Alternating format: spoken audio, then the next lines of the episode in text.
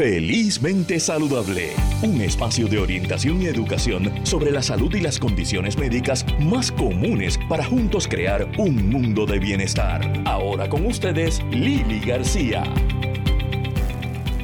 Muy buenos días mi gente bella, bienvenidos a otro sábado de Felizmente Saludable en este mes del amor y la amistad. Eh, muchas felicidades a todos y todas. Hoy tenemos un programa súper interesante. Sabemos los beneficios que tiene la yoga para, para lo que es eh, el cuerpo físico. Eh, pero el Centro Yoga de Banan va a estar ofreciendo una charla abierta al público acerca de la, influencia que tiene la yoga en el manejo de la ansiedad y el estrés, eh, algo que, que, es extraordinario. Vamos a estar hablando sobre eso. Vamos a hablar de cómo eh, superar un rompimiento amoroso si estás en estos días donde todo el mundo está de globitos y de chocolate con el corazón partido. Eh, Talía Cuadrado nos va a ayudar a, comenzar a sanar en esa área. Eh, también hay una condición cardiovascular que se llama enfermedad arterial periférica que tal vez es la que causa muchas de las amputaciones eh, en Puerto Rico y a nivel del mundo y es prevenible. Vamos a estar hablando también sobre ese tema. Pero vamos a comenzar sobre, tenemos una incidencia altísima y sabemos de condiciones de tiroides en Puerto Rico. Y una de las preguntas que muchas personas se hacen a veces es, pues si la tiroides me está dando problemas, vamos a sacarla. Eh, en realidad, ¿cuáles son los criterios quirúrgicos que tiene un endocrinólogo o endocrinóloga, en este caso, para, para escoger o recomendar una cirugía de tiroides? Tenemos eh, con nosotros, comenzando el programa, eh, con la doctora Marieli Sierra, endocrinóloga eh, y ya amiga de Felizmente Saludable, ha estado con nosotros en varias ocasiones. Muy buenos días, doctora Sierra, ¿cómo está? Hola, muy buenos días, buenos días Lili y a todo el público que nos sintoniza en la mañana de hoy. Eh, cuéntenos cómo toman la decisión de recomendarle a un paciente que la tiroide hay que removerla. Entiendo que son los menos casos, eh, pero ¿cuándo ocurre y, y, cuáles son los criterios, doctora? Sí, eh, realmente eh, la decisión para una tiroidectomía o la cirugía de tiroides es una que se debe tomar en conjunto con el paciente luego de haberlo educado extensamente sobre sus riesgos, beneficios y, y qué es lo que va a tener ese paciente de antemano, porque definitivamente el resto de su vida va a vivir sin tiroides, así que va a necesitar tratamiento médico para poder tratar su hipotiroidismo postquirúrgico. Así que es una decisión que se debe tomar en conjunto explicándole las razones. Pues la razón, obviamente, el número uno para pensar, mira, eh, necesitamos una cirugía de tiroides si un paciente sale positivo a cáncer de tiroides. Obviamente, claro. de que pues tenemos nódulos cancerosos este con un tamaño eh, suficientemente grande, extenso o invasión a quizás alguna de las estructuras adyacentes, ese paciente necesita tratamiento quirúrgico lo antes posible. Eh, las últimas guías de cáncer de tiroides o el tratamiento de tiroidectomía por cáncer de tiroides han sido cada vez un poco más flexibles. Eh, ya pues en algunos nódulos cancerosos que son más pequeños, dígase bien encapsulados, se recomienda solamente hacer una tiroidectomía parcial, sino remover solamente el lado de, la tiroide que esté envuelto ese nódulo. O sea que no se, no se tiene que ir completa la tiroides. Exactamente, eso es una decisión que se toma de acuerdo a las características de cada paciente, de cada nódulo se habla con el cirujano, también se identifica eh, qué riesgos tiene ese paciente pues, a, nivel anatómico para poder entonces hacer lo que sería una tiroidectomía total versus una, una hemitiroidectomía. También tenemos lo que son los bocios, los bocios significativos, dígase una glándula de tiroides eh, relativamente agrandada que mida más de, que pese más de 80 gramos y esté causando síntomas de compresión. Los síntomas de compresión son bien importantes. A veces nos confundimos y pensamos que porque nos ahogamos eh, y tosemos quizás ocasionalmente cuando tragamos o porque me molesta algo en la garganta, pensamos que puede ser la tiroides. Los síntomas de compresión de tiroides son bien específicos y un poco más agresivos que eso realmente un paciente con un nódulo o una masa significativa que esté comprimiendo o una tiroide que esté bien agrandada que comprima tráquea o esófago, esta persona va a tener síntomas obstructivos de vías respiratorias altas, no va a poder respirar bien. Si me acuesto flat en la cama, no no puedo porque el aire no, no pasa, así que tengo que inclinarme un poco. Esa glándula está presionando la tráquea. O sea que no es, no es una tosecita de vez en cuando, estamos hablando de algo que se nota, que es notable. Exactamente, exactamente. Igual que la disfagia, que sería la dificultad para tragar, que entonces ya me está comprimiendo bastante lo que es el lumen del esófago y estas personas lo es bien característico que nos refieran que están dejando de comer ciertas cosas porque no las pueden tragar, dígase pan, un tostón, un pedazo de carne de carne pues, suficientemente porque realmente eso no pasa y se van más por los por los majados, por los líquidos, porque eso sí les puede este, todavía pasar por el lumen del esófago. Esos son síntomas de compresión importantes que definitivamente tenemos que pensar en un proceso quirúrgico para poderlos este, aliviar. O sea que en esa tiroide inflamada, en esos casos, no hay manera de desinflamarla y que vuelva a su normalidad y continúe con su vida el paciente. Pues realmente cuando la tiroides está de ese tamaño no es este no significa inflamación, significa que es que el lumen de la tiroides ha crecido a, ah, esas, dimensiones. Y cuando son inflamaciones, pues definitivamente hay tratamiento médico que entonces ayuda a liberar esa inflamación, a aliviarla y pues entonces el paciente no necesita necesariamente una tiroidectomía. La, la otra de causa pues más común para poder entonces pensar en una tiroidectomía o hablarlo con el paciente es el hipertiroidismo. No, ese ese estado donde la tiroides está acelerada, produciendo mucha hormona y muchas veces puede estar bien inflamada. El hipertiroidismo es causado tanto por la enfermedad de Graves como puede ser un nódulo tóxico. Los nódulos tóxicos por sí solos están produciendo mucha hormona de tiroides y ponen al paciente en un estado hipertiroideo. Y estos nódulos tienden a ser grandes, agresivos y difíciles de controlar con tratamiento médico. Existen pastillas para poder este, apagar un poco esa función de tiroides y poder minimizar la producción de hormonas. Así que primero comenzamos con esa terapia, se estabiliza el paciente a nivel clínico, pero entonces, ¿cuál sería la terapia definitiva? Si el paciente tiene hipertiroidismo, pero tiene este bocio severo, donde la tiroides está relativamente grande, causando síntomas de compresión, pues realmente lo más eh, recomendable es hablar con el paciente y ofrecerle la posibilidad de una tiroidectomía, porque pues realmente podemos calmar la tiroide con tratamiento médico, pero ella continúa siendo grande, más le va a estar pues provocando los síntomas. Provocando los síntomas, sí. O sea, se intenta primero con tratamiento eh, y si eso no funciona, entonces la segunda opción sería la, eh, la tiroidectomía. Exacto, estamos hablando de casos de hipertiroidismo como tal. Eh, tu paciente también con hipertiroidismo que definitivamente le hacemos su sonografía de tiroides. Si encontramos nódulos sospechosos que a una biopsia salgan positivos a cáncer de tiroides, pues definitivamente la tiroidectomía sería el tratamiento para ambas cosas, el hipertiroidismo y el nódulo sospechoso o canceroso. Y también tenemos este lo que sería la enfermedad o la afectación de los ojos por hipertiroidismo, que sabemos que es esta afectación donde los ojos se, se brotan un poquito hacia afuera, se llama proptosis, se inflaman.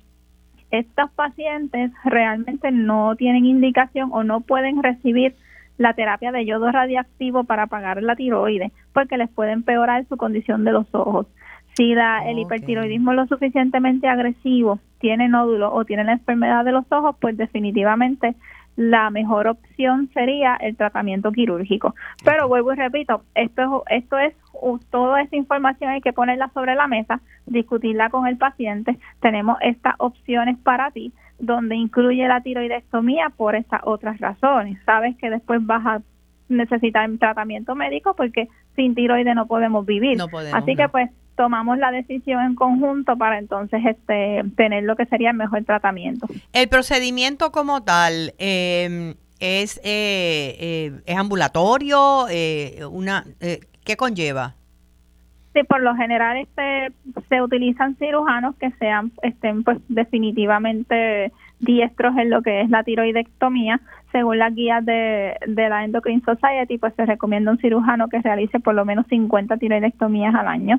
Es una zona bastante eh, delicada donde pasan las cuerdas vocales, tenemos varios nervios pasando por ahí importantes, al igual que las carótidas. Así que pues el cirujano debe ser uno que sea bastante diestro ellos se evalúan con el cirujano y la cirugía tiende a ser algo ambulatorio, no, no tanto ambulatorio, sino planificado. El día de la cirugía va a ser tal, tienden a, mantenerse por 24 horas en el hospital para lo que sería monitoreo de los niveles de hemoglobina y calcio para que entonces este podamos tener estabilidad y por lo general en 24 a 48 horas están de alta. Y, en, y, entonces ya estamos hablando de medicamento por vida para sustituir la tiroides. Exactamente, estaríamos hablando de hormona de tiroides, este levotiroxina o por sus nombres este originales que tenemos varios eh, en el mercado, que entonces el paciente va a necesitar utilizar de por vida y fielmente porque ya no tiene tiroides que lo produzca. Así que a estas personas se le calcula eh, la dosis inicial de acuerdo a su peso, porque estamos haciendo una sustitución 100% de hormona de tiroides. Si la tiroidectomía es parcial, doctora, ¿se necesita también medicamento de por vida o no necesariamente?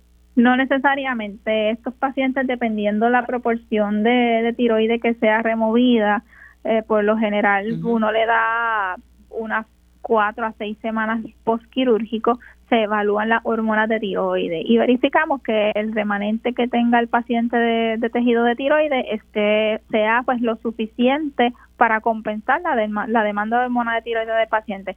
Tengo pacientes que les ha sucedido que no necesitan medicamentos, los, los seguimos observando y lo que le queda de tiroides funciona perfecto para su cuerpo. Mientras que hay otros que realmente sí necesitan por lo menos una, una sustitución parcial dígase unas dosis más bajas de, de, la hormona de tiroides para poder entonces este compensar y llegar al balance, ¿no? estabilizar. Si, si fuéramos a recordar en términos de prevención, cuando eh, alguien debería ponerle atención a signos que podrían indicar que la tiroide no está funcionando bien, ¿cuáles serían los más comunes? Pues realmente cuando la tiroide no está funcionando bien, pues tenemos dos, dos, dos situaciones. Puede estar tanto hipotiroidismo como el hipertiroidismo. Sabemos que los síntomas del hipotiroidismo son bastante sugestivos eh, el paciente se siente más cansado, este, quizás no está óptimo para su para sus actividades del diario vivir, eh, sí está un poco más este con un estado de ánimo un poco más disminuido, tenemos más estreñimiento, la piel se torna más reseca, así que realmente el aumento de peso puede ser leve porque acumula líquido. Ese es el aumento de peso en hipotiroidismo. No es que estoy engordando, sino que acumula líquido y puede subir como un 10% del peso que tiene. Hasta que no se trata, eso no, no, no regresa al nivel normal. Un paciente hipertiroideo, pues definitivamente lo más común son palpitaciones, un poco de ansiedad, quizás calentones, no puedo dormir bien y al mismo tiempo me siento como tan apresurado que me fatigo, me canso más rápido.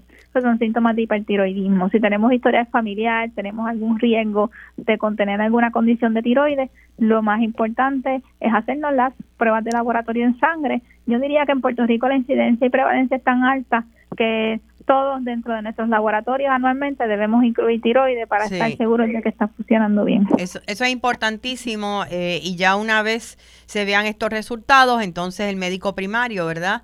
Eh, podrá referirla a una endocrinóloga si es necesario. Exactamente.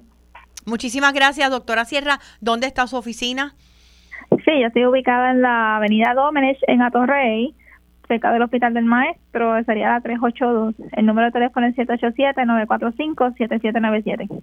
Muchísimas gracias a la endocrinóloga doctora Marieli Sierra, hablando eh, de, ven que no necesariamente es la minoría de los casos eh, las que requieren, ¿verdad?, esta tiroidectomía eh, total. parcial, pues puede ocurrir, pero hay veces que ni siquiera necesitarían medicamentos. Y no sé si tenemos a nuestro próximo invitado ya en línea. Eh, hay una condición eh, cardiovascular que tal vez es la causante de la gran mayoría de las amputaciones, eh, no solamente en Puerto Rico, sino a nivel mundial. Y estamos hablando de la enfermedad arterial periférica. Y lo triste es que en muchos casos es prevenible para hablarnos acerca de esta condición y, lo que conlleva, cuáles son sus síntomas, tenemos al doctor Damián Grobas, él es cardiólogo intervencional en el Hospital Cardiovascular. Eh, buenos días, doctor Grobas, y gracias por estar aquí con nosotros en Felizmente Saludable. Sí, buenos días, Lili, aquí estamos con ustedes. Eh, eh, ¿Está de acuerdo con la aseveración que hice de que es prevenible y es causante de muchas eh, amputaciones que tal vez no tuvieron que llegar a eso? Sí, sí, no, totalmente de acuerdo con, con lo que acaba usted de decir. En realidad, se puede decir que prácticamente la enfermedad vascular periférica es una pandemia, o sea, no tan solo afecta a Puerto Rico, afecta el mundo entero. Estamos hablando de muchas amputaciones, pero la realidad puertorriqueña es que se amputan diariamente una pierna en Puerto Rico. Estamos hablando promedio alrededor de 400 amputaciones anuales en Puerto Rico. Pero eso es muchísimo, doctor. Es muchísimo y ya le digo, si unimos fuerza y te agradecemos también el foro que está eh, tomando en tu programa, eh, unimos fuerza a todos los médicos. Es un problema multidisciplinario que se puede diagnosticar medicina interna, endocrinología, cardiología, y el paciente muchas veces no tiene que llegar a la mesa a operarse o a tratar de salvar las piernas, porque si se diagnostica a tiempo, claro. pues entonces se puede prevenir. Vamos a comenzar definiendo lo que es la enfermedad arterial periférica. Realmente la misma placa de colesterol que bloquea el corazón de los pacientes, que bloquea las carótidas de los pacientes, es la misma placa de colesterol que bloquea las piernas o sea, en el universo del cuerpo, estos bloqueos pueden ocurrir a diferentes niveles y uno de ellos es a nivel de las piernas. Ok, y, o sea que son placas que se van adheriendo, sería la palabra correcta, ¿no? Van creciendo desde edades tempranas, desde la niñez, son placas de colesterol que van en, la pared del vaso y van creciendo hacia el lumen, hacia adentro. Y llega un momento que la estrechez es tal que impide el flujo de sangre adecuado distal y lo que más sufre inicialmente son los dedos. Y así sucesivamente va subiendo esta isquemia, esta falta de oxígeno a ese tejido. Y la consecuencia es que va muriendo el tejido, ¿no? Va, eh, lo primero es dolor, dolor que va, eh, que el paciente empieza a experimentar cuando camina a ciertas distancias, a veces distancias largas, a veces distancias menores, a veces distancia dentro de los quehaceres domésticos en la misma casa y eso se le llama claudicación. Después el dolor va siendo en reposo y eso se llama dolor en reposo. Ves que un pie te duele más que otro cuando estás sentado y cuando lo mira los dos pies sin tener media, tener calzado, notas que hay un pie rojo y el otro está de color normal. Eso se llama rubor dependiente. Después de eso, pues el paciente desarrolla pequeñas úlceras, pequeñas úlceras que lo lleva al médico primario, a endocrinólogo, podiatra o lugares donde traten úlceras. Empieza a curarse esa úlcera y esa úlcera, si no se le lleva un buen flujo de sangre al pie, pues devenga en gangrena. Y esa gangrena es de un dedo, pero después eventualmente podría ser de muchos dedos y después eventualmente debería, podría ser del pie y el paciente termina con amputaciones, amputaciones parciales de un dedo, amputaciones totales por debajo de la rodilla o totales por encima de la rodilla. Y, eso es lo que... ¿Cómo podemos hacer para no llegar a eso? O sea, ¿es que es eh, que no se identifica la condición a tiempo o es que el paciente lo va dejando o no se cuida? Sí, mira, en realidad este tipo de programa de usted, que hay muchos radioescuchas de toda la isla, es sumamente importante porque es una campaña donde estamos ahora alertando al paciente sin visitar al médico cuáles son los síntomas. Mi consejo para los pacientes es que por favor, ya si tienen estos síntomas, que se los mencionen a su médico, que se los mencione a su médico general, a su médico de IPA, a su médico cardiólogo, a su especialista, para poderle mandar un sonograma, que es algo sumamente sencillo un sonograma que le va a diagnosticar en el 95% de las veces la enfermedad tempranamente y es algo que es de bajo costo, es algo que se hace office base en, en, la oficina y, puede, puede diagnosticar y buscar ayuda un poquito más sofisticada en un momento determinado que tenga la enfermedad. Seguro, ya una vez eh, se saben los resultados, ¿verdad?, del sonograma, entonces se podría ver si se hace una segunda o una tercera prueba, pero lo cierto es que el sonograma y lo cubren todos los seguros.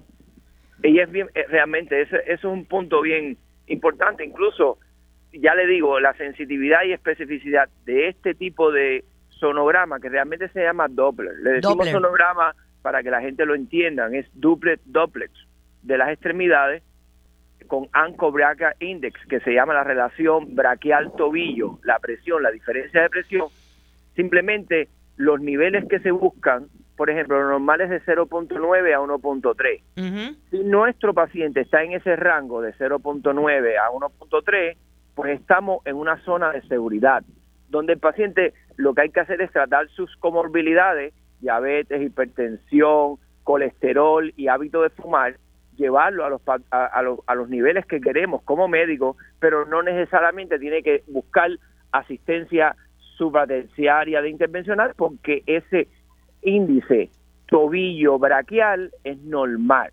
0.9, repito, 0.9 a 1.3. Si está menos de 0.9, pues ya tiene una enfermedad vascular, la cual necesita atención. Y si está más de 1.3, uno piensa que más alto es mejor, no necesariamente. No. Eso indica que las arterias tienen mucho calcio, por lo tanto ese índice da alto.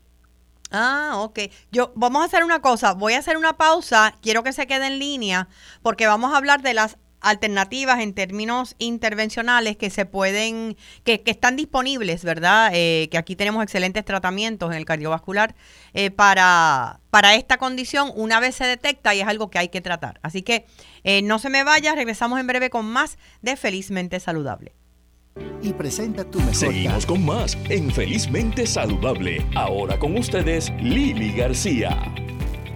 De regreso a Felizmente Saludable, estamos conversando con el doctor Damián Grobas, cardiólogo intervencional, y hablando acerca de la enfermedad arterial periférica, que como mencionaba el doctor Grobas, eh, fácilmente se puede detectar en un 95% con un sonograma, un Doppler. Eh, ahora, una vez se realiza esa prueba y efectivamente el paciente eh, necesita un tratamiento, una intervención, ¿cuáles serían las alternativas, doctor? Bueno, desde el punto de vista, eh, hay dos alternativas. Vamos, vamos a partir. Hay tres alternativas. Hay una terapia médica óptima, dirigida a enfermedad vascular periférica. Y hay diferentes medicamentos que nos pueden ayudar a esto. Ok. Ok, ese es el número uno. Aparejado a esto, pues se puede hacer un programa de ejercicio en el paciente con estos medicamentos y velar cómo le va al paciente en un mes, dos meses, tres meses, y si los síntomas persisten, pues entonces tenemos que ir a una alternativa de revascularización. Existen dos modalidades. La primera modalidad es cirugía, cirugía de bypass. Siempre y cuando el angiograma que se haga al paciente, el paciente tenga la disponibilidad de venas para poder hacer este tipo de bypass si las venas no se han usado anteriormente para bypass de corazón. Okay. Si esto no resulta, pues entonces existe la modalidad de intervenciones endovasculares. ¿Qué quiere decir eso? Que con catéteres y mínimamente invasivos se limpian las arterias. Se limpian ah, las arterias con aterótomos, se limpian las arterias con globos, se limpian las arterias con stent, con malla. Con malla. Se abre, pero eso no quiere decir que el paciente tiene que dejar sus medicamentos, al contrario, este tipo de paciente tiene que preocuparse por tomarse el medicamento correctamente, diariamente, y, asociar esto con ejercicio y un estilo de vida saludable. O sea, el estilo de vida, definitivamente los cambios son necesarios. Los cambios son importantes en dieta, en medicamentos, en ejercicio, y hablando en ese mismo ritmo, ¿a qué se le llama un paciente, por ejemplo, diabético que tiene un control de azúcar adecuado? Es aquel paciente que tiene una hemoglobina glicosilada menos de 7, según el American Heart. Si le preguntamos a un endocrinólogo, menos de 6.5 o 6. Pero el American Heart lo que recomienda es eso. Que se habla de un paciente hipertenso que tiene unas metas adecuadas, 130 y 80 que se habla de un paciente que tiene un colesterol controlado, un colesterol total menos de 200, unos triglicéridos menos de 150, un colesterol bueno más de 40 o 50 y un colesterol malo o LDL menos de 70. Y por supuesto, el paciente que fuma tiene que dejar de fumar. Obviamente. O sea, eso no es enfermedad vascular periférica y hábito de fumar son sinónimos. Tarde o temprano el paciente va a empezar a obstruirse sus arterias y llega el momento que en edades tempranas, como yo he visto pacientes de 35 y 40 años, ya tienen arterias bloqueadas que lo llevan a buscar de nuestra ayuda. Claro. O sea que, y si tiene ambas cosas, si es una persona que fuma y encima de eso, pues tiene eh, colesterol alto, la presión alta, no controla, eh, pues ahí tenemos una, una eh, receta para, para lo peor. Lo peor, e incluso ese tipo de pacientes específico que acabas de mencionar, tiene una prevalencia en un 20%, 25% de enfermedad vascular periférica a nivel carotidio, con una placa de bloqueo de la carótida que excede el 60% y unas posibilidades de stroke o apoplejía al año tan altas como un 15%. O sea que, que puede tener un disability y una tercera causa de muerte en Estados Unidos, que sería stroke. O sea que todo, le digo, enfermedad eh, arterial periférica, aterosclerótica, es en el universo del cuerpo, con enfermedad coronaria un 80% de un vaso. O sea que es algo que hay que prestarle mucha atención y yo como médico le agradezco a usted que haya tomado parte de su programa para tocar este aspecto porque es algo que nos, nos, golpea en la población, nos golpea en Puerto Rico. No, y sé que la, la, eh, las técnicas, ¿verdad?, de, de, de los catéteres, de todo lo que tiene que ver con la intervención ya eh, quirúrgica, usted adiestra a médicos que vienen de todas partes, también a Puerto Rico y, de la misma forma viaja. Eh, así es que entiendo que, es algo excelente que estamos haciendo eh, en nuestra isla y a través suyo para educar a otros médicos en estos procedimientos. Sí, efectivamente, hacemos programas de adiestramiento de médicos desde México hasta la Argentina y vienen a Puerto Rico a ver qué hacemos, porque realmente tenemos muchos recursos en Puerto Rico, gracias a, Dios que tenemos esa oportunidad de ayudar al paciente, no tan solo en el cardiovascular, yo quiero hacerme portavoz de todos los cardiólogos intervencionales, endovasculares en toda la isla, y no tan solo cardiólogos, radiólogos y cirujanos. O sea, y le digo a toda, a toda la población de médicos que, que nos está oyendo, al igual que los pacientes, que tanto en el sur, en el este, el oeste, existe este tipo de terapia. Por supuesto, en el cardiovascular tenemos terapias muy avanzadas y es una realidad, pero que el, que el paciente se sienta atendido en muchos lugares en nuestra isla. O sea que podemos confiar en la calidad de nuestro tratamiento eh, cardiovascular en Puerto Rico. Definitivamente, definitivamente tenemos tenemos que confiar en esto porque realmente tenemos muy buenos recursos que incluso me, me, me llena de, orgullo mencionarlo porque muchos de nuestros médicos de Latinoamérica que nos visitan se sienten muy contentos y al mismo tiempo asombrados del nivel de equipo y de enseñanza que tenemos desde el punto de vista cardiovascular. Muy bueno. Muchísimas gracias, doctor Grobas. Me alegro que haya mencionado esto porque hay veces que los puertorriqueños nos tiramos un montón a nosotros mismos y no reconocemos lo que sí tenemos. Así que eso, eso es bien importante. Gracias por su labor y la labor que hacen todos los, cardiólogos y los cardiólogos intervencionales a través de toda la isla. Eh, muchísimas gracias. Eh, Quería comentarles, hablando de salud cardiovascular, que este lunes 13 y martes 14 de febrero vamos a celebrar San Valentín eh, con el evento Cuida tus latidos de Be Health, donde voy a estar junto a la compañera periodista Mariliana Torres. Vamos a estar eh, eh, de 10 a 4 y de 10 a 4 el lunes y el martes. Y esto es en el antiguo local de Ann Taylor en el segundo nivel de Plaza Las Américas con un evento donde vamos a estar entrevistando a médicos, a pacientes, a ver clínicas de salud. Yo voy a tener, eh, ya para cerrar eh, eh, ambos días, voy a tener charlas de cómo manejar tu corazón a través de manejar y reconocer las emociones, de lo que es el mindfulness, la meditación y la respiración profunda.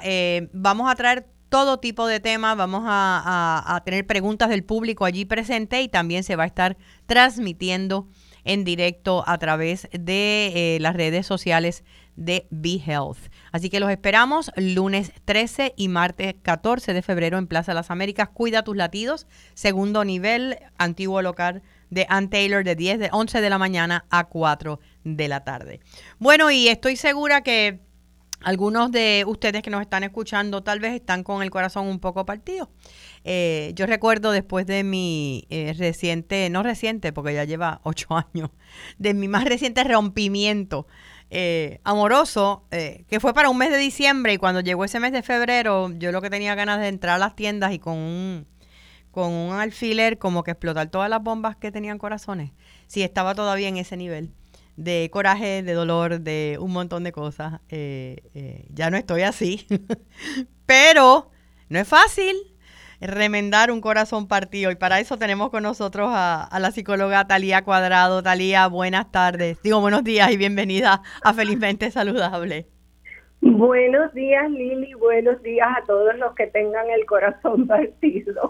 Digo, y tú me has ayudado con par de esos de, esos rompimientos a, sanar y, por eso quería que habláramos porque eh, eh, eh, puede ser algo tan duro en algún momento como toda pérdida, ¿verdad? Y ahora de la perspectiva de la tanatología, como toda pérdida a la larga se va sanando y el dolor se transforma. Pero, ¿qué podemos decirle a aquellos que están pasando por esto? Pues lo primero yo creo que es que si eh, estamos pasando por un rompimiento, en vez de quedarnos solamente en el rompimiento, tenemos que ubicarnos un poco en por qué los rompimientos a los seres humanos nos afectan tanto. Y esa ubicación psicológica es entender perfectamente que para todos los humanos vincularnos con otros seres humanos o con otro ser humano significativo, es sumamente importante. O sea que lo que nos está pasando no es una tontería, como diría alguna amiga, alguna amigo, al chica, te lo coges demasiado en serio. No, es que los humanos ponemos tanto y tanto énfasis en las, en las relaciones vinculantes, sobre todo en las relaciones vinculantes amorosas, muy cercanas. Sí. Entonces, ponernos en ese contexto como que, ah, ok, pues esto es algo que me pasa a mí, pero le pasa a todo el mundo, ¿ves? Ya no es solamente a mí, porque cuando te dejan, la impresión es que solamente a mí me pasan sí, más, más nadie, más nadie sufre de amores, no. Exacto, nadie más, todo el mundo está feliz y contento y mira yo cómo estoy. Entonces, entender esa posición es importante. La otra cosa que tenemos que tener en cuenta es que obviamente si tenemos 15 años y es la primera vez que tenemos un rompimiento, pues el mundo se nos va a juntar el cielo con la tierra porque es la primera vez que sucede. Y no tenemos las herramientas ni emocionales, ni de carácter, ni de fortalezas como para enfrentarlo. Por eso los rompimientos con los adolescentes uno tiene que tomárselos muy en serio. Eso te iba a decir, hay muchas personas, eh, padres, cuidadores, eh, a veces hermanos y hermanas mayores, que, que lo ven como, ay, es una tontería, mira, yo pasé por eso, pero, pero no, para ese muchacho o esa muchacha, eso es lo peor que le ha pasado en su vida, punto. Claro, claro. Lo que pasa es que solemos enjuiciar o juzgar las cosas desde nuestra propia perspectiva. Si yo tengo 40 años y me han dejado tres veces, pues ya eso es una tontería porque yo sé que eso va a pasar. Pero a los 15 no tienes esa perspectiva. Entonces tenemos que mudarnos a los zapatos del otro para poder acompañarlo o ayudarlo en ese proceso de dolor. Y no solamente eso, te iba a comentar que, y esto yo lo hablo en mis charlas también, como cuando el rompimiento, el que está sufriendo el rompimiento es un varón y cuando es una hembra, eh, los tratamos diferente. Totalmente. A, la a, la nena nos las llevamos, la llevamos al cine, le buscamos las amigas para que hagan un, sleepover. Eh, y el varón es como, mira, si mujeres te vas a encontrar más adelante y no... Sí. Todavía, todavía en el siglo XXI les hablamos así. Sí, sí. Es que mira, Lili, esto, esto es otro tema, pero tenemos muchos prejuicios en contra de la mujer, muchos infinitos en este mundo, pero tenemos muchos en contra del hombre también, y de eso no se habla mucho. Y una de las cosas que, que tenemos prejuicio con, con los chicos es que si se va la chica, pues nada, vendrá otra, no hay ningún problema como si las emociones que él tiene en ese momento fueran mínimas porque es capaz de recuperar a una persona que lo quiera en cualquier momento. Sí, lo, invalidamos. Sí, lo invalidamos, lo minimizamos totalmente. Sí. Ah, así que ya ese es otro tema que ya te tengo, ¿verdad? Eh, eh tagueada, como decimos. en puertorriqueño para la próxima. Pero vamos a continuar con el rompimiento en general. Eh, el hecho de que, de que entendamos que también con la edad es distinto. Aunque se puede dar un rompimiento, alguien me dijo una vez, yo que me he divorciado tres veces, no, pero después del primero los demás son más fáciles. No. No, no, no, no. No porque la inversión emocional que nosotros ponemos en las parejas es inmensa. Sí. ¿Eh? No solamente es la persona, sino todo lo que está relacionado con esa persona y todos los entrelazos que tiene esa persona con nosotros, también con nuestra vida, en, los lugares que impacta. Y cuando esa persona no está, nosotros que tenemos que empezar a recoger velas, a, a, tratar entonces de hacer otra realidad que no incluya a esa persona incluso en el dolor más grande. Sí. ¿verdad? Eh, eh, tenemos que volver a recuperarnos a nosotros mismos sin la mirada de esa persona. En ese momento, eh, ¿cambios de rutina serían saludables? Bueno, cuando uno tiene un trauma, no importa qué trauma sea, un rompimiento o cualquier otra cosa, eh, entender que ir al pasado no es demasiado recomendable, aunque solamente sea si estás en terapia, pues vas al pasado para poder entender cómo sucedió todo esto, pero realmente establecer lazos presentes y futuros, como yo digo, una nueva historia, un nuevo día, un nuevo que fui a tal restaurante y iba con esta persona todo el tiempo y después de un tiempo voy con otras personas, ya tengo otra perspectiva del restaurante, ¿verdad? Ya tengo otra historia adicional. Pero de primera intención sería tal vez saludable no ir a ese mismo sitio.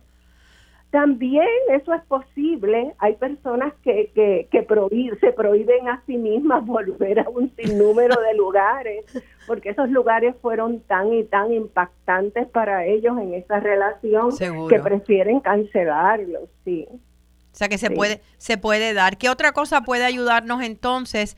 Mencionaste lo de eh, reinventarnos como ser humanos en el sentido de buscar eh, eh, reconocernos quiénes somos de nuevo, solos. Yo, yo creo que eso es lo más importante porque una de las cosas que tienen los rompimientos son las bendiciones, que no le vemos ninguna cuando sucede, pero que tienen, tienen bendiciones. Y una de ellas es recuperarnos a nosotros mismos como seres individuales, como seres eh, eh, completos en nosotros mismos, no porque estamos con otra persona. Y ese recuperarnos a nosotros mismos nos da la oportunidad de utilizar ese momento para aprender, ¿verdad? Para saber para qué sucedió esto, por qué sucedió esto, que dónde yo estoy como ser humano cuando esto sucede y qué maravilla puedo sacar de toda esta experiencia para yo fortalecerme, no para tener coraje y echarle piedra al otro, sino para yo fortalecerme como ser humano, porque lo más probable, lo más probable es que yo vaya a tener otra pareja en el futuro, esa es una realidad. Entonces no puedo llevarme este paquete, esta mochila de dolor y de angustia para esa otra eh, pareja porque tampoco va a funcionar. ¿Eh? No. Tenemos que pasar, es como una clase, ¿verdad? La clase es un curso, un examen. Sí, como un examen, exacto. Tienes que pasar ese examen y te va a costar, pero te va a costar menos si tú te abres a la experiencia. Si te cierras a la experiencia, te cuesta muchísimo. Hay personas que se quedan pegadas por años. Pero por años. Y te iba a comentar que para mí... Eh, eh, el peligro más grande no es tanto estar pegado con el dolor, sino estar pegado con el coraje, porque la gente que se pega el coraje después de un rompimiento y que no sana y que no perdona, no, no puede moverse hacia adelante. Exacto, porque eh, es una manera de extender el coraje que esa persona tiene de extender como si inconscientemente que ese otro va a recibir ese coraje. Cuando ni se entera. De él va a recibir eso. Cuando posiblemente ni se enteró del coraje que tiene. Y lo cargas Seguramente ni se enteró la otra persona, pero nosotros como niños pequeños pensamos que lo que nosotros pensamos se crea una realidad ahí fuera, de que entonces ese ser humano va a recibir todo ese coraje. Y realmente quien está viviendo en coraje y dañándose su propio ser es, es una, es uno, no, no es el otro. O sea que hay vida y hay luz después de un rompimiento amoroso. Hay sin duda ninguna. Mira, Lili, de todos los miles de personas que vivimos en esta isla, yo te garantizo a ti que un por ciento extremadamente alto ha pasado por rompimientos extremadamente alto y seguimos viviendo y se puede tener otra pareja y lo bueno de entender y pasar el examen es que la próxima pareja probablemente va a ser muchísimo mejor y la relación va a ser más saludable claro porque ya te conoces más ya sabes dónde fallas, dónde falló, quién eres tú, y ya entonces tus expectativas de esa felicidad con otro ser humano son más realistas, porque es que recuerda que Hollywood nos ha hecho mucho daño. Ay, sí. Y nos ha convertido la relación en una, en una mezcolanza romántica que no tiene ningún sentido. Con unas expectativas que no son reales. Gracias, Talía Cuadrado. Talía, ¿dónde podemos conseguirte? En mi celular, el 787-399-3114. Para, eh, eh, ¿Ves parejas también? Sí, usualmente veo adultos y parejas. Y parejas. Muchísimas gracias, muchas bendiciones eh, y mucho amor en este mes del amor y la amistad para ti. Para ti, Lili, como siempre, mucho cariño. Eh, Gracias a Talía, ya saben, gente, puede ser que estés llorando hoy, puede ser que este no sea el mejor San Valentín de tu vida, eh, pero hay luz al final del camino eh, y te lo prometo. Eh, quería recordarles también a aquellos que estén interesados en aprender a desconectarse más, a aprender lo que es mindfulness, a separarse del estrés del diario vivir, bajar la nueva aplicación que he preparado, se llama Respira con Lili. Eh, es una aplicación para los teléfonos inteligentes, ya sean Androides o iPhones. Lo puedes bajar desde eh, de tu App Store. Eh, si tienes un iPhone o de Google Play para los Androides, es una aplicación que puedes probar por varios días libre de costo. si te gusta lo que ves, si te gusta lo que escuchas, están no solamente las meditaciones cortas con diferentes propósitos para balancear emociones, eh, para eh, reconocer eh, cuáles son emociones tóxicas. hay uno que se llama Dulces Sueños, meditaciones para dormir mejor, personas que tienen problemas con el sueño, sino que también está herramientas en mi voz, un segmento de mis columnas grabadas por mí, son como mini podcasts, donde puedes escuchar estas historias, estos cuentos, estos, estas lecciones de vida, que son mis herramientas de vida. Ya para este mes de febrero estamos subiendo nuevas meditaciones y nuevas columnas, ¿verdad? Con nuevo contenido eh, que van a estar recibiendo todos los meses. Así que respira con Lili, pueden bajarla y hablando de respirar y hablando de bajar revoluciones, eh, tenemos ya a, a Madeline con nosotros. Eh, ¿O vamos para pausa? Sí, vamos para pausa y después vamos a hablar un poquito de el impacto eh, positivo que puede tener la yoga en el manejo de la ansiedad y del estrés. Ya volvemos en Felizmente Saludable. Gracias. Y presenta tu mejor Seguimos con más en Felizmente Saludable. Ahora con ustedes, Lili García. De regreso a nuestro último segmento de hoy de Felizmente Saludable. Y el 25 de febrero a la una de la tarde, el Centro de Yoga eh, de Banán en Atorrey va a estar ofreciendo un taller libre de costo sobre cómo el yoga puede ayudar con la ansiedad. Estará a cargo del instructor de yoga Héctor Rivera. Pero hoy tenemos con nosotros a otra instructora de yoga eh, que colabora con el centro y que ella es un testimonio de cómo la yoga ha transformado la ansiedad y el estrés. ¿verdad? Ella eh, es eh, paciente hace algunos años de una condición inflamatoria del intestino que es Crohn's.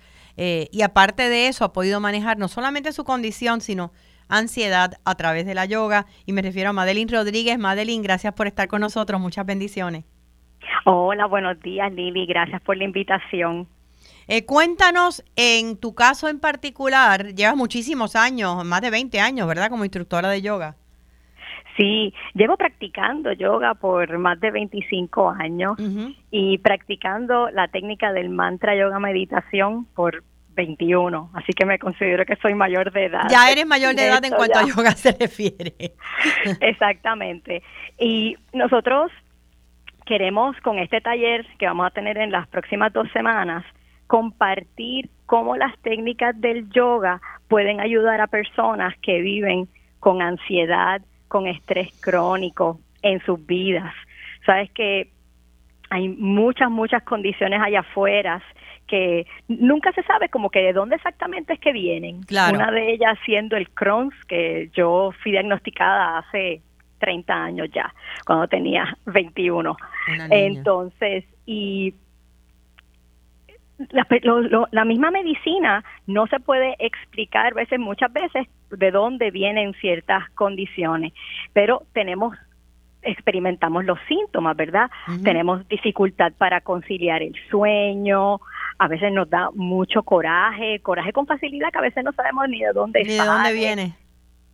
Sí, muchas veces sentimos palpitaciones en el pecho. Mira, te voy a hacer una, una anécdota corta de cuando yo trabajaba en una oficina, una, una compañía de mercadeo que si te digo el nombre todo el mundo en Puerto Rico la conoce.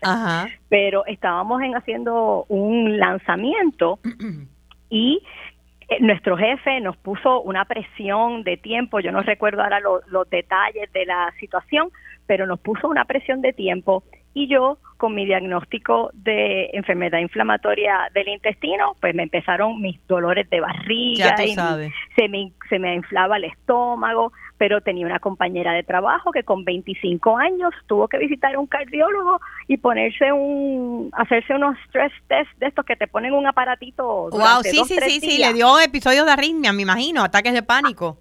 A, a los 25 años teníamos otra compañera de trabajo que estaba embarazada y la mandaron a acostarse por la duración de su embarazo porque no podía perder el, el, bebé. La otra, que nunca le habían dado migraña, estaba visitando el doctor porque tenía migraña y no podía ir al trabajo y era una cosa. La otra tenía eh, unos espasmos musculares que ya no sabía de dónde venían, que estaba quedándose, antes de que comenzara esto de trabajar from home, ¿verdad? Sí, sí, sí. Tenía que quedarse en la casa porque estaba toda trinca, porque tenía unos espasmos que no sabía de dónde venían. Pero ya uno, con un poquito de entendimiento, iba practicando ya yoga, yo podía decir, pero es que nuestro jefe no puede darse cuenta del efecto que está teniendo este estrés y esta ansiedad que nos están provocando, las presiones que nos están poniendo. Y eso es lo que nosotros queremos. A veces las personas no necesitan un diagnóstico de ansiedad, no, necesitan un diagnóstico de PTSD o algo así para estar sintiendo los efectos de, ¿verdad? De esa ansiedad y estrés que a veces nos imponen o nos imponemos. Claro. y, la, y la yoga sí ayuda más allá de las posiciones, o sea, no tienes que parar de cabeza contra la pared o, o, sola. Eh, sí ayuda de otras formas. Y quiero que en los minutitos que nos quedan eh, nos digas cómo, en términos generales, qué se va a tratar en esta, en esta charla, que es para todo el mundo. Si tú no has tomado clases de yoga, no importa. Vete, porque te va a ayudar. Esto es un taller informativo introductorio y nosotros vamos a hablar cómo las diferentes técnicas del yoga que nosotros enseñamos en el Centro Cultural Yoga de Manán pueden ayudar a las personas. Por ejemplo, la Hatha Yoga o los ejercicios físicos que nos pueden ayudar a no tan solo a flexibilizar nuestro cuerpo, pero también a flexibilizar nuestra mente. Nos ayudan a liberar mucho el negativismo que podemos estar albergando en nuestra nuestra vida. Nos ayuda, también los ejercicios de respiración que le llamamos pranayamas. Los pranayamas son buenísimos eh, para eh, ayudarnos a calmar la presión sanguínea, para ayudarnos a disminuir la cantidad de pensamiento. ¿Sabes la cantidad de veces, y me identifico con esto, de que estamos pensando y preocupándonos en un futuro incierto que no sabemos, mira, como la misma doctora estaba hablando ahora, de que nos albergamos de que ay, el, futuro, nunca más nos vamos a enamorar. Nunca más nos vamos a encontrar pareja, nunca más vamos a ser felices, etcétera, etcétera, etcétera. Nos estamos preocupando por algo que no sabemos cómo va a salir. Dice nuestro maestro siempre nos decía, si tú quieres eh, hacer al ser supremo reír, cuéntale tus planes, claro. cuéntale tus preocupaciones, porque nunca las cosas van a venir como tú te las imaginas, siempre tú te haces el worst case scenario en tu mente. También vamos a estar hablando sobre la meditación con mantras, que es la técnica del mantra yoga meditación. Excelente. Y que existen estudios científicos que, eh, ¿verdad?, que han encontrado los efectos de la meditación con mantras. Nosotros específicamente hacemos meditaciones con mantras en sánscrito, pero que nos ayudan a reducir la tensión y todas esas eh, tensiones y, y, ansiedad que tenemos acumulada a veces de por años en nuestro sistema. Y yo soy vivo experiencia y vivo ejemplo de esto, de que yo eh, he creado, ¿verdad? A través de estas técnicas del yoga y muchas otras que vamos a estar explicando en el taller, unos nuevos hábitos saludables. He creado un nuevo, ¿verdad? Un mejorado estilo de vida que me ayuda a manejar eh, la ansiedad, a, tranquilizar ese espíritu de perfeccionismo. Y a, vivir, en el, y a vivir en el presente, ¿verdad? Porque sabemos que la ansiedad es hija de vivir en el futuro y el dolor de vivir en el pasado. Cuando practicas la yoga, cuando practicas la, la respiración eh, pránica, eh, cuando practicas los mantras, lo que estás haciendo es viviendo en el ahora y en el momento. Y en el presente. Y en el presente. Eh, eh, se nos acabó el tiempo, sé que es el sábado 25 de febrero a la una de la tarde. ¿Qué duración va a tener el taller? El taller tiene dos horas de duración. Dos horas, de una a tres. De, una a tres de la tarde, todo el mundo es bienvenido, es gratis. En nuestra página de Facebook tenemos un evento que nos encantaría que las personas que tengan interés de, nos dejen saber que van a estar eh, visitando para que para tener una idea verdad de cuántas personas vamos a tener. Nos pueden también llamar al 787-273-0236 estamos localizados en Caparra Terra entrando por la avenida Piñero y la escuela Gabriela Mistral estamos allí cerquitita, pero si nos visitan en nuestra página de Facebook. De Facebook y el nombre de la página Centro Cultural Yoga de Banandi. Y de Banand se escribe D, D, E, E, V, A, N, A, N, D de Banand. Gracias, Madeline. Mucha salud para ti. No voy a estar en, en, Puerto Rico ese día porque si no estaría con ustedes, me encantaría compartirlo. Eh, pero eh, yo eh, hice, practiqué yoga durante muchos años, ya hace tiempito, y he estado como que retomando la idea de, de regresar. Así que quién sabe si nos vemos pronto.